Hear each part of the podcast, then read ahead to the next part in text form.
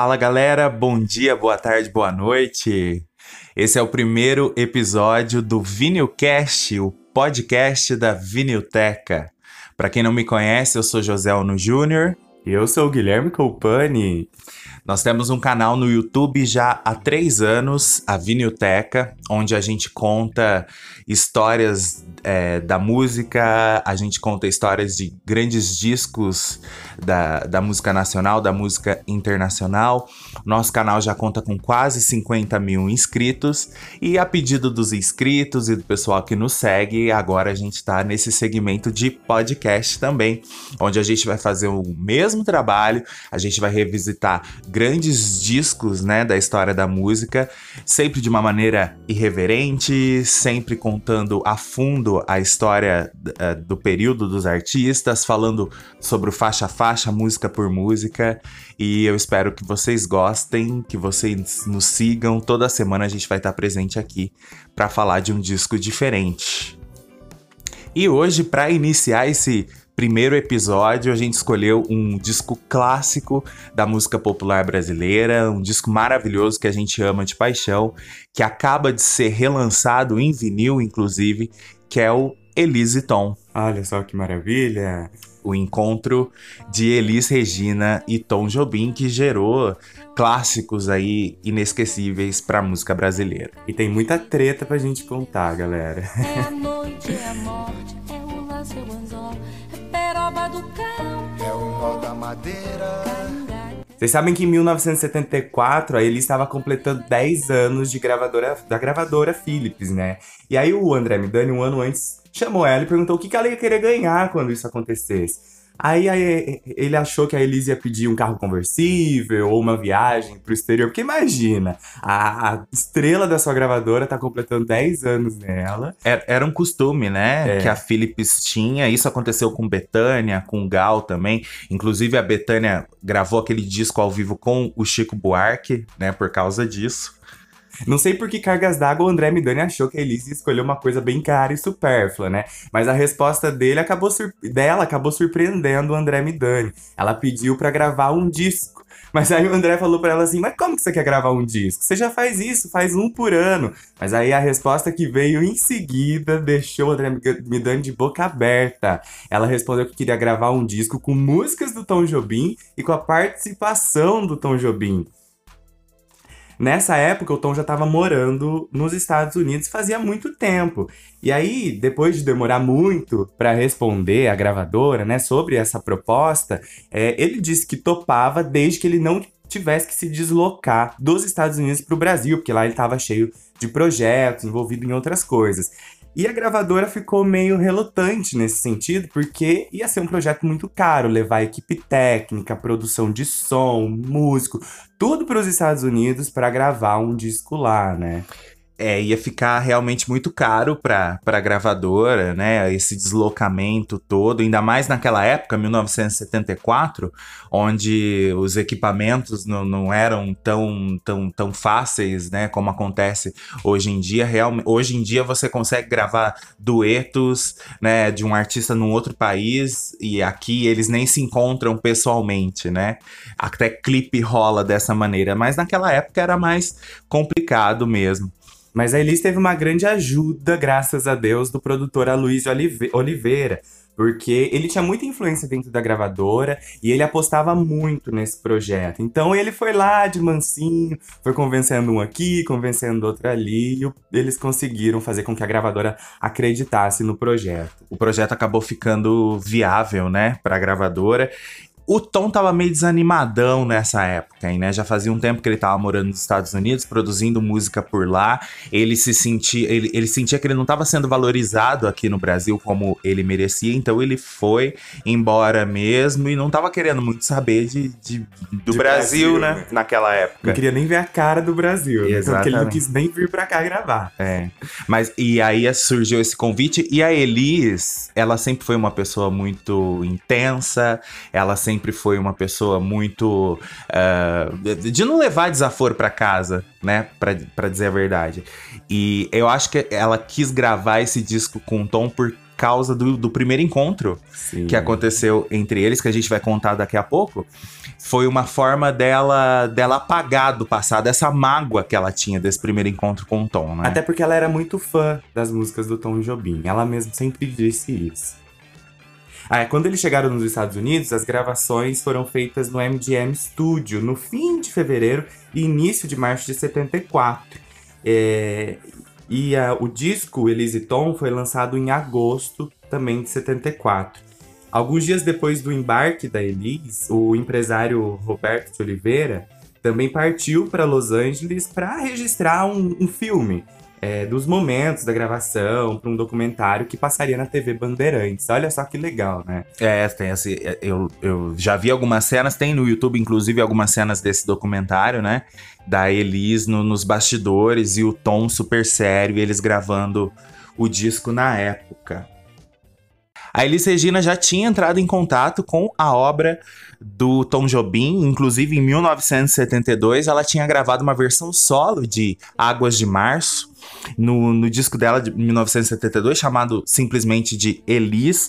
Foi exatamente o ano que a música foi composta e lançada pelo Tom, né? Ele primeiro lançou a música num compacto chamado é, disco, o compacto disco de bolso, Tom de Jobim e o tal de João Bosco, uma parceria lá que um compacto em parceria com o João Bosco.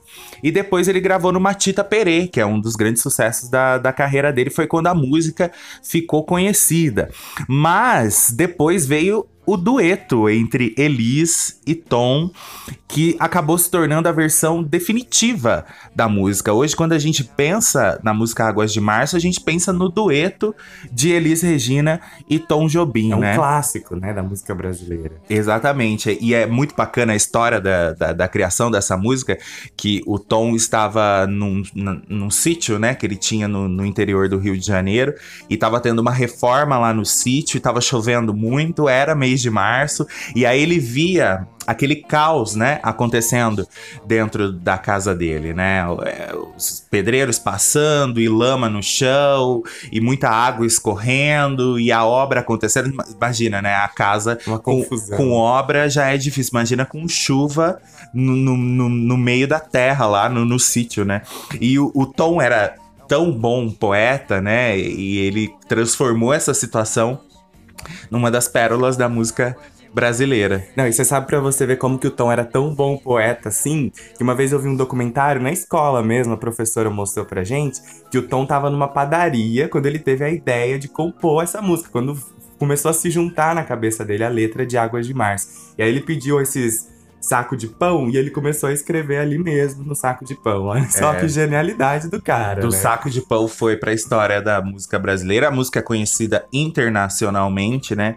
E com o dueto aí com a Elis, um, um dueto bem divertido entre os dois. A Elis super à vontade cantando com o Tom, né? O Tom super disponível também. É Águas de Março, tenho certeza que vocês conhecem. Vida no teu coração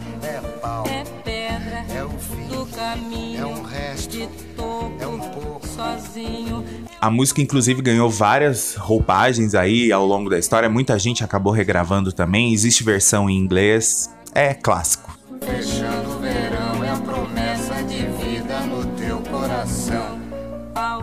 Vamos falar então do primeiro encontro de Elis Regina e Tom Jobim? É, vamos falar de treta, porque nem tudo são flores nessa história aí, né? É, bem no início da carreira da Elis, quando ela era ainda muito novinha, ela fez um teste para um papel no musical Pobre Menina Rica. Ela E- tinha acabado de chegar no Rio de Janeiro caçando uma, uma oportunidade, né? É, A, a Bossa Nova bombando, o nome da Nara Leão bombando, né? Todo mundo falando de Nara Leão, que ela era a grande artista da música brasileira. A Nara cantando as, as Bossa Novas de, de Tom, de Vinícius. E sabe quem que tava lá julgando, né, os participantes desse teste? Exatamente Tom Jobim, galera. E ele vetou Elis Regina porque ele disse que ela tava ainda cheirando a churrasco, se referindo ao sotaque gaúcho que a Elis Regina tinha. Ela saiu de lá soltando fogo pelas ventas, né? A gente sabe que a Elis Regina sempre foi muito intempestiva. Essa situação ela foi abordada no filme Elis de uma maneira mais tímida, mas na série que foi exibida na Rede Globo, isso foi mostrado de uma, de uma maneira eh, mais clara, assim, né?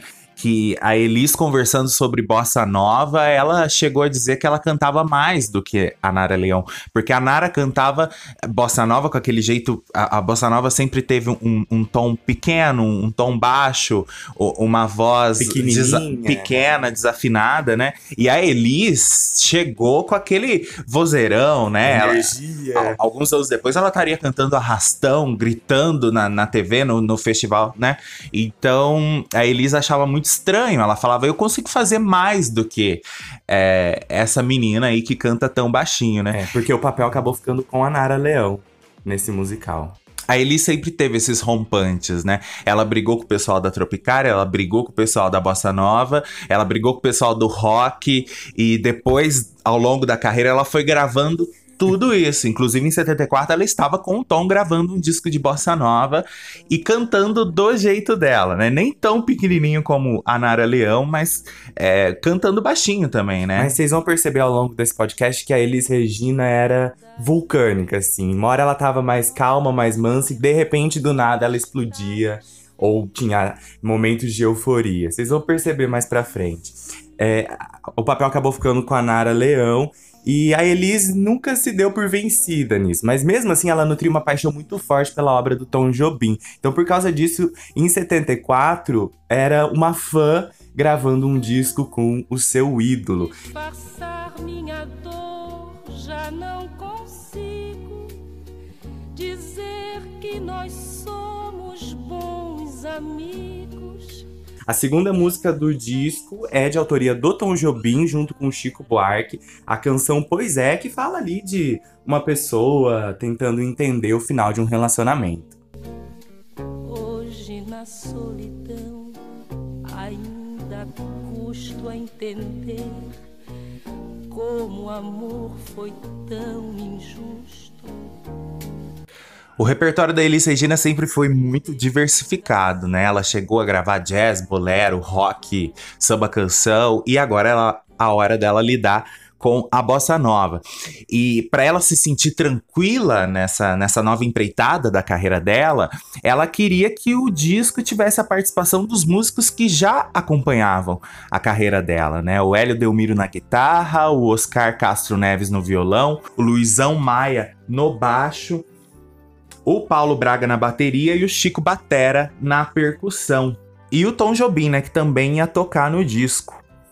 E ela fazia questão da presença do César Camargo Mariano, que até naquele momento era o seu marido, né? Ela tinha casado com ele há pouco tempo, estava junto com ele há pouco tempo. Ele tocando piano. É aí que as divergências começaram a acontecer no processo do disco Elise Tom, porque o Tom queria músicos americanos participando é, da gravação, né? Ele queria, inclusive, que os arranjos do disco fossem feitos por músicos americanos, né? Que, que- com quem ele estava convivendo na época. E não o César Camargo Mariano, que era a exigência ali da Elis. O César Camargo Mariano estava, nessa época aí, começando a introduzir os instrumentos elétricos na bossa nova. E isso era inaceitável para o Tom Jobim. Ele não sabia muito bem como lidar com isso. Eles chegaram então aí nesse impasse. Quem teve que resolver foi a própria Elis Regina, que eu acho que era a mais esquentada A mais esquentada? A pimenta? de todos eles ali, né? Ainda mais quando se tratava de trabalho, da obra dela, né? Ela foi até meio ríspida, grossa com o Tom Jobim, né? Falou pra ele assim: Olha, Tom, a gente tá gravando o disco Elis e Tom, então vai ser do jeito que eu estou dizendo. O dia que a gente for gravar Tom e Elis, aí você, você decide quem vai tocar ou não no seu disco. Olha só, Elis Regina. Então, mas olha o risco que ela correu. Do porque- Tom jogar tudo pro alto. Não é? né? Ele poderia- Falar, não vou gravar mais com você, você tá pensando que você é quem? Exatamente, o Tom poderia virar as costas pra ela, mas o Tom foi uma gracinha, foi muito profissional, porque eu acho que ele confiava muito no, no, no trabalho da Elis, Sim. né? Apesar de meio contrariado, era uma galera jovem ali que tava trabalhando, César Camargo Mariano, a própria Elis, eu acho que ele botou fé no trabalho, né? Por isso que ele, que ele continuou.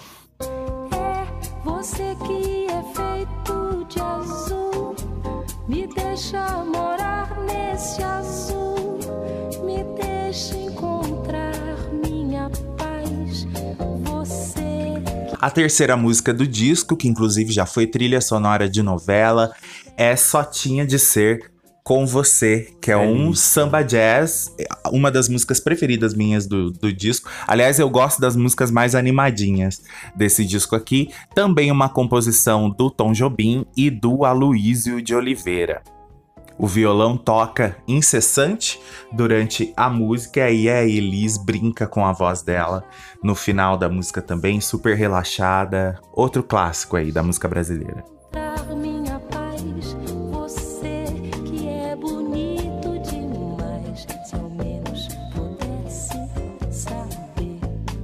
Vocês lembram que eu falei que a Elis Regina era muito vulcânica, né? Uma hora ela tava mais calma, mais deprê, e de repente ela explodia, se transformava. E agora tem uma das histórias que eu acho mais engraçadas e desse projeto Elis e Tom. O Roberto Menescal, que era diretor da Fonogram e também muito amigo da Elis Regina, ele estava sempre em contato com o produtor do disco, a Luiz de Oliveira, para saber como é que estavam acontecendo as gravações, se estava dando tudo certo, se estava tudo caminhando. E o Aloysio de Oliveira falava: ah, tá tendo um problema aqui, outro ali, mas tá tudo tranquilo, tá tudo bem. E uma conversa que o, o Roberto Menescal teve com a Elis Regina, a Elis detonou o Tom Jobim, falou que o disco tava ficando uma merda, que era uma porcaria, que o Tom não colaborava, que ele tava sempre mal-humorado, insatisfeito. E aí, o, o Roberto Menescal perguntou pra Elis Regina, né? Ah, mas não tem nada bom? Ela falou assim: ah, tem uma musiquinha ou outra e tal. E aí, mas ela começou a se empolgar com a conversa, começou a contar do disco, das gravações. No final da conversa com o Roberto Menescal, o disco já estava perfeito, maravilhoso. O Tom Jobim era um lord, um, um músico incrível e a Elis não via a hora de chegar no Brasil para fazer ali a apresentação do disco, mostrar pro Roberto Menescal todo o trabalho que eles tinham feito. Pra você ver como é que a Elis mudava de uma hora pra outra. É né? que era uma questão de tato, né? É. É, eu acredito que ela estava muito insegura também nesse momento, né? Gravando com o grande ídolo dela. E, e era uma questão de tato, você saber lidar com, com a Elis, né? E, e esses amigos dela tinham esses, ga- esses gatilhos, É. né? Pra acalmar e falar, não. E eu tenho certeza que eles vigiavam, eles ligavam. O Aloysio, o, o Roberto Roberto. Menescal ligava sempre pra ver, porque ele sabia que poderia acontecer uma merda federal. Acho que ele ali. tava mais preocupado com a Elis, né? Dela fazer alguma coisa. Exatamente. E você sabe que a quarta música do disco Modinha é a única que teve o arranjo todo feito pelo Tom Jobim. É, a música, ele participa somente no piano. E ela é uma parceria dele com o Vinícius de Moraes. Essa música tem a regência do maestro Bill Hitchcock, que era americano, né, amigo do Tom e que estava lá envolvido com as gravações também.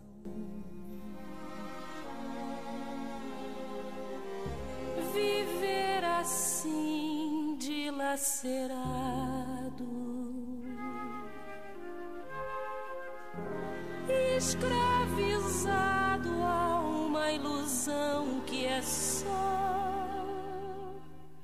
desilusão.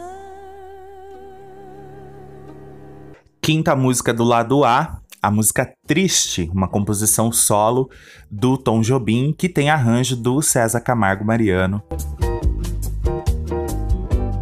Triste é viver na solidão,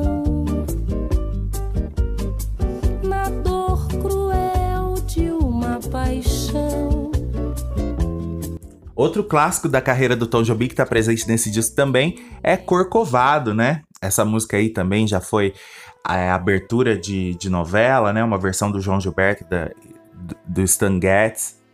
Para esse disco da Elis foi o primeiro arranjo que o César Camargo Mariano fez. Foi exatamente para essa música. O Tom chegou a brincar com a Elis na época de que ela conhecia mais os arranjos do repertório dele do que ele próprio que tinham vários arranjos que ele tinha esquecido que ele tinha feito e tal. E, e a Elis, como fã, lembrava de tudo. Quando a gente é fã de um artista, A gente sabe de tudo, né? a gente conhece, né? Sabe as versões, sabe de tudo. Você imagina o quanto que a Elis Regina não ouviu Tom Jobim antes de chegar nesse momento.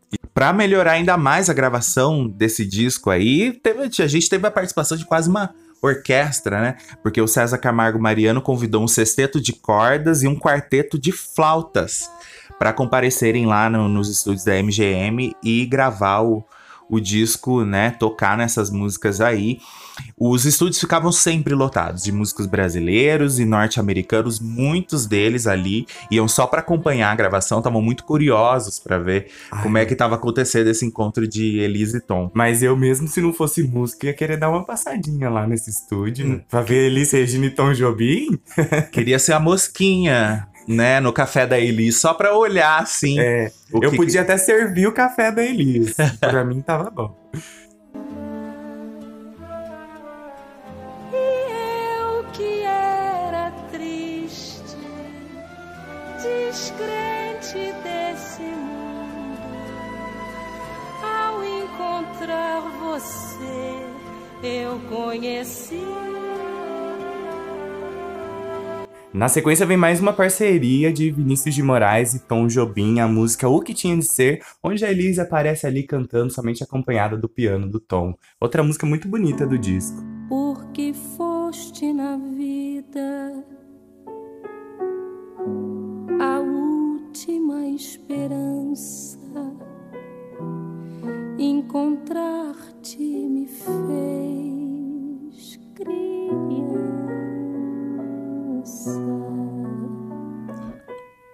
Abrindo o lado B, tem a música Retrato em Branco e Preto. Dessa vez, uma composição de Tom e Chico Buarque. A Elis também canta com o piano é, do, do Tom Jobim. Dessa vez, o piano mais dramático, mais intenso, né? E a voz da Elis, às vezes, aparece durante a música em pleno desespero, né? Uma coisa que ela amava fazer. E, que- e dominava, né? Exatamente. A Elise era a rainha de cantar com drama. Aquela, aquela sofreguidão da obra dela, né? Tá, tá bem presente nesse disco também. Conheço as pedras do caminho e sei também que ali sozinho vou ficar tanto pior. O que é que eu posso contra o Vamos falar da capa do disco que a gente não falou? A capa de Elise e Tom traz os dois na capa, né? A Elise em cima do ombrinho de Tom. Jobim, uma foto P e B, né? uma, uma foto sépia, quase sépia, né? Ela sorrindo, né? O Tom do lado dela e ela com a mãozinha no ombro dele, assim. Muito bonita essa, essa capa, essa foto. Eles estão bem descontraídos, né? Dá, dá uma impressão de um clima muito feliz nas gravações. Isso. E aí aqui tem uma capa dupla e nas fotos, eh, as fotos aparecem ah, os bastidores, né? A Elis sorrindo, o Tom compondo junto com o César Camargo Mariano, a orquestra, né? Sendo regida pelo Bill Hitchcock. Tem até um momento de descontração dos dois acendendo o cigarro juntos. Juntos, é. Acho que a Elis acendendo. Parece que o Tom acendendo o cigarro no cigarro da Elis, É. né? E tem, tem eles na mesa de som e tal. Então, assim, fotos marcantes aí desse encontro que aconteceu. E aqui tem uma dedicatória da Elis muito bacana, ó. Ela escreveu assim, e isso descreve tudo que a gente tá falando aqui. Olha o que ela escreveu. Nos meus 10 anos de gravadora, ganhei de presente o encontro com Tom. Foram momentos vividos por duas pessoas muito tensas que só conseguem se descontrair através da música. Ficou a saudade de um passado recente em que as cores eram outras e as pessoas mais felizes. Ah, Olha só que lindo. que bonito. Mas vamos fazer as pazes, Guilherme Copani, entre Elisa e Tom? Vamos, né? Brigas nunca mais, não é? Que é a próxima canção? É, Brigas Nunca Mais e o grande sucesso do disco Elise e Tom, que quando foi lançado atendeu todas as expectativas da Elise, do Tom, da gravadora, foi um sucesso de vendas. Brigas nunca mais, inclusive, vale dizer que é uma parceria de Tom e Vinícius também. Mais uma, né? É. Mais uma bela parceria dos dois. Esses dois eram dois gênios que quando se encontravam criavam grandes momentos, grandes clássicos. Quem se apaixonou por essa música também foi o Milton Nascimento. O Milton tem uma versão muito bonita dessa música também. Estava dizendo, o disco foi muito vendido, Sim, né? sim. Se tornou um dos mais vendidos de todos os tempos da música brasileira. Segundo a revista Billboard. E depois das gravações é aquela história. A Eli estava apaixonada pelo resultado final do disco, né? Pra ela, gravar com Tom Jobim tinha sido divino, que ele era divino. Ela Que chamou... Ela não tinha conhecido uma pessoa tão simples encantadora na vida dela, né? Mas eu imagino que o Tom Jobim realmente deveria ser um, um- um gentleman, um lord. Como eu falei. Ela voltou dos Estados Unidos pro Brasil cheia da moral, né? Afinal, ela Lógico, tinha né? gravado o disco Tom Jobim e o, o público dela havia mudado também nessa época. Era um disco diferente de tudo que ela vinha lançando. Aí eu acho a carreira da Elis, é, é, em termos de álbuns, ela não é uma carreira tão linear assim. Não são todos os discos da Elis que são bons, não são todos os discos que deram certo, né? A- Ela teve muitos acertos. A Muitos. gente pode citar aí o Elise Tom, Falso Brilhante, e O o Transversa- 72 é maravilhoso. Transversal do Tempo e tanta coisa boa que ela lançou. O...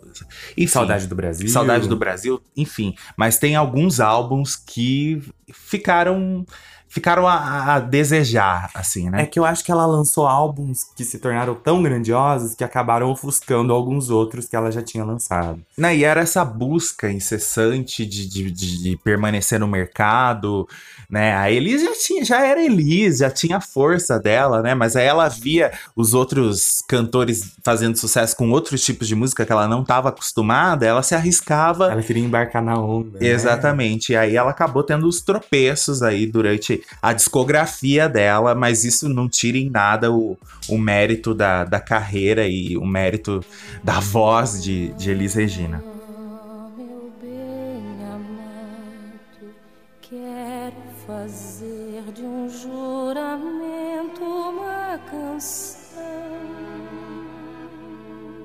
Terceira música do disco, mais uma parceria entre Tom Jobim e Vinícius de Moraes, a música Por Toda a Minha Vida.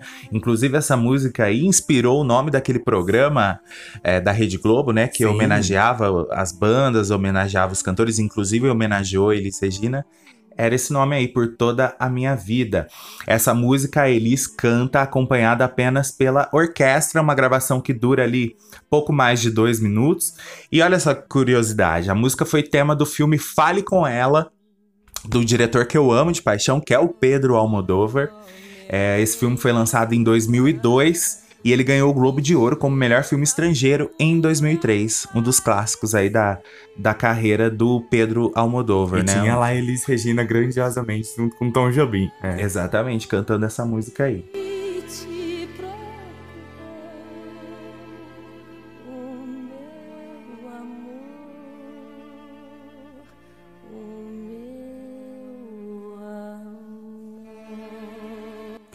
Pra promover o disco, a Elis e o Tom vieram pro Brasil e realizaram em outubro de 74 dois shows em São Paulo e um no Rio de Janeiro. É, eles também chegaram até a gravar um clipe pro Fantástico da música Águas de Março, né? Você queria explodir também, era gravar clipe pro Fantástico. Imagina um clipe de Elis e Tom cantando Águas de Março, que coisa bonita passar nos domingos do Fantástico, né?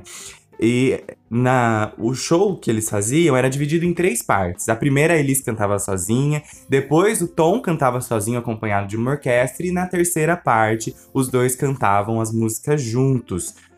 É, esse show tinha aí o propósito de meio que reviver a obra do Tom Jobim para um público mais jovem, né? Já que fazia muito tempo também que ele não estava no Brasil. E a bossa nova já tinha acontecido há uns 10 anos atrás, o boom da, da bossa nova. Exatamente. Então, é, tinha uma geração que não conhecia Tom Jobim direito, né? Não sabia das, da- das músicas dele, do- da importância dele. Ou conhecia, mas não tinha tido a oportunidade de entrar em contato, de ver ele no palco. E, né, fazia muito tempo que ele não vinha pro, pro Brasil mesmo. O show foi um sucesso, Como teve um, ser, né? um saldo muito positivo, sessões sempre lotadas. Era uma sessão, é- era um- uma turnê curta mesmo, porque o Tom estava morando nos Estados Unidos, não abria mão disso, né? Ele veio a, pro Brasil a passeio mesmo. E é, é legal a gente ver o sucesso desse show, porque os ingressos geraram até uma polêmica na época, porque eram meio caros, né? Imagina você reunir Elise e Tom Jobim juntos ali, então o negócio encareceu mesmo, eu acho que por causa da, da presença dos dois. Exatamente, deve ter sido uma exigência do, do Tom, até pra Pra ter Cu- cachê, né? custear tudo isso, né? A viagem pra cá, e enfim. E na sequência do disco vem a música Fotografia, que é mais uma composição aí do Tom, Jobim, do Tom Jobim, outro momento belíssimo do disco. Aqui nesse terraço, à beira-mar, o sol já vai caindo e o seu olhar parece acompanhar a cor do mar. De repente, não mais que de repente, fez-se de triste o que se fez amante, e de sozinho que se fez contente. Fez-se do amigo próximo distante, fez-se da vida uma aventura errante, de repente, não mais que de repente. Ô, coisa bonita! Meu Deus, não acaba com o meu coração, Vinícius de Moraes. Esses são os versos do soneto de separação que o Vinícius de Moraes escreveu em 1938 no Oceano Atlântico, né, a bordo do Highland Patriot. Sabe que eu acho o Vinícius de Moraes o maior poeta do Brasil e do mundo. Porque o cara via a vida com uma beleza que poucas pessoas conseguem ver.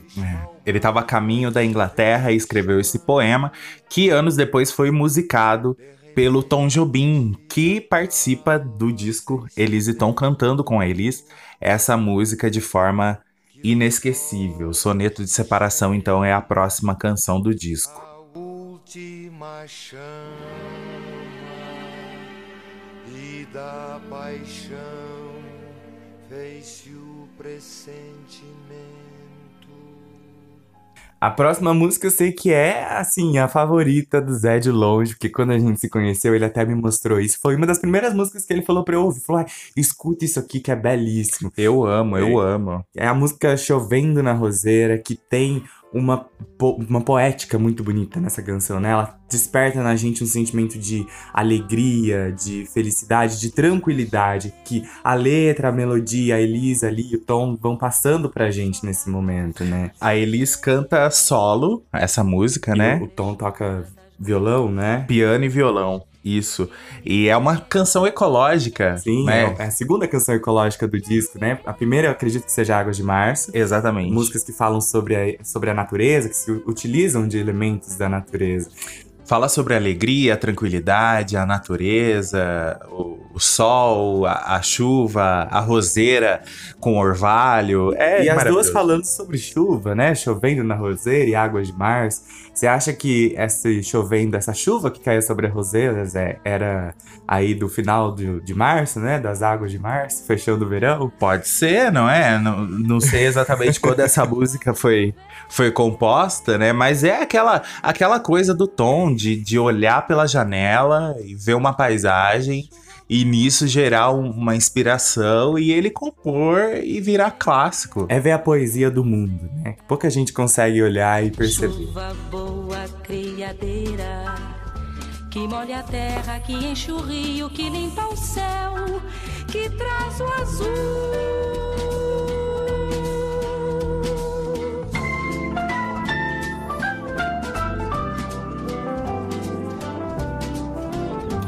Finalizando o disco, vinha a música Inútil Paisagem, uma balada jazz, né? Uma canção difícil de, de ser cantada, mas a Elis tirou de letra aí uma das melhores performances dela no disco, ela acompanhada também pelo piano do Tom Jobim, né? E, inclusive o Tom participa da, da música também, sussurrando algumas partes da, da letra.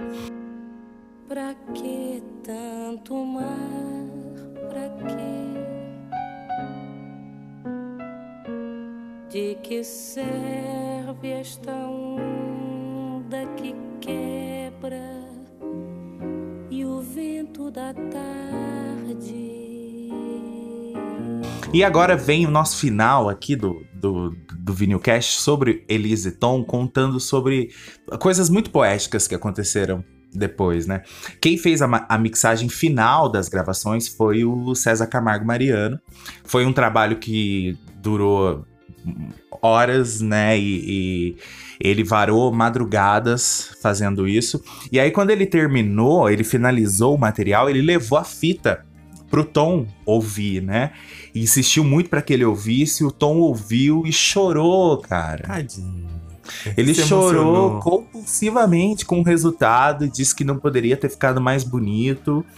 A Elis estava cantando com uma inspiração tremenda. Rara, né? Coisa rara. Apesar de todas as brigas e os atritos que aconteceram, saiu essa obra maravilhosa. Mas sabe que até eu acho que é por causa disso que o Tom, o Tom Jobim se emocionou tanto, né? Porque não foi um processo muito fácil pra ele. Ele teve que se render muito, ele teve que abrir mão de muita coisa que ele estava acostumado a fazer pra aderir a esse projeto da Elis Regina. Então, quando ele viu isso tudo pronto, deve ter sido pra ele uma coisa incrível de se ver, né? Ele pensar em tudo que ele passou, tudo que ele teve que abrir mão, do César Camargo introduzir o piano elétrico e tal, e ele perceber que aquilo funcionou e ficou bonito. Né? Exatamente, né? Todo mundo teve que ceder uma hora Sim. ali pra fazer a obra-prima.